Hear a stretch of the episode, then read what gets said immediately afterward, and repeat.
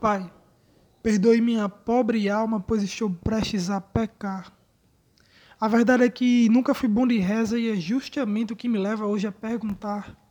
Você se orgulha de ser preto esbranquiçado, de cabelo estirado, quando na verdade sua mãe é uma mulher preta? Se eu fosse ela ou seu pai, sentiria repúdio e vergonha. Vergonha de ter te visto nascer, crescer e morrer, e depois calmamente ir para o céu, ganhar doces por ter sido um bom garoto e não ter sido cruel mas deixar todo o seu povo amar aqui para si fuder. Mas tudo bem. É claro que a ti pertence toda a glória e toda a sabedoria.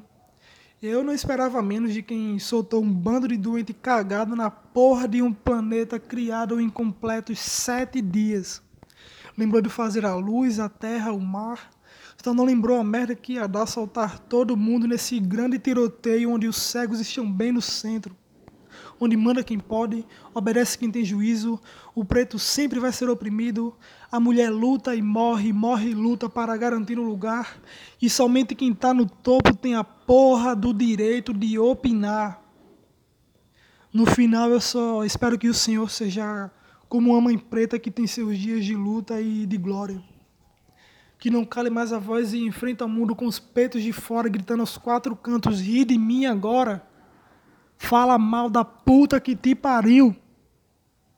Mas voltando para você, Deus, me explica como é não estar aqui, não matar um leão por dia e ainda assim conseguir impor tanto respeito.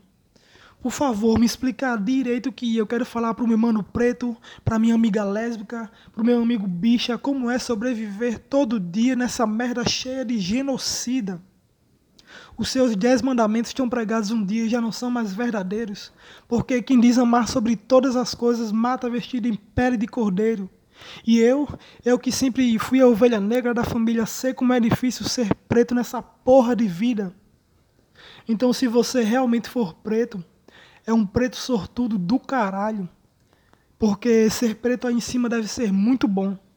Quero ver é ter que lutar todo dia por ser preto aqui embaixo.